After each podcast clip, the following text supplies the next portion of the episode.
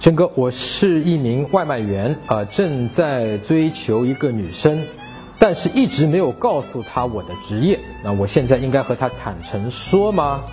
哎，自说自话了啊，自说自话了啊！聚光灯又打自己身上了。我从你的问题上感觉到，其实你跟他已经有一个良好良好的发展势头，对吧？那么在这个过程之中，我猜想他也没有来问你啊，你到底是什么职业？我猜想你也没有问他，也就是你们可能还没有自然而然的进到这一步，可能是由于你自己对自己职业的一种偏见和自卑。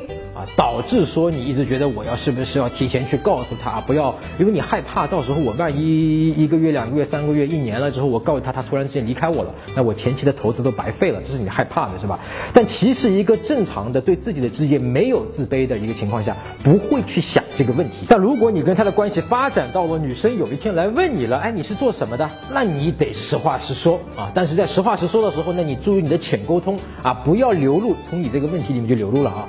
哦，我是一个外卖员，我怕我配不上你这种感觉啊，你也可以跟他说啊，我是外卖员，对吧？我可以打算，我打算再做个两年或者是三年，然后我打算做一个什么样的一个职业？其实我从你的这个问题里面能够感受到你对自己作为外卖员有一点小小的自卑啊，你怕女生不接受，那其实这是你自己把聚光灯打在自己身上的一个结果，对吧？是你自己的一个自卑投射到了女生身上。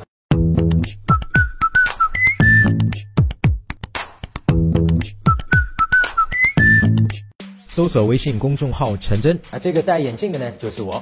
点一下这个人，你就加上我了。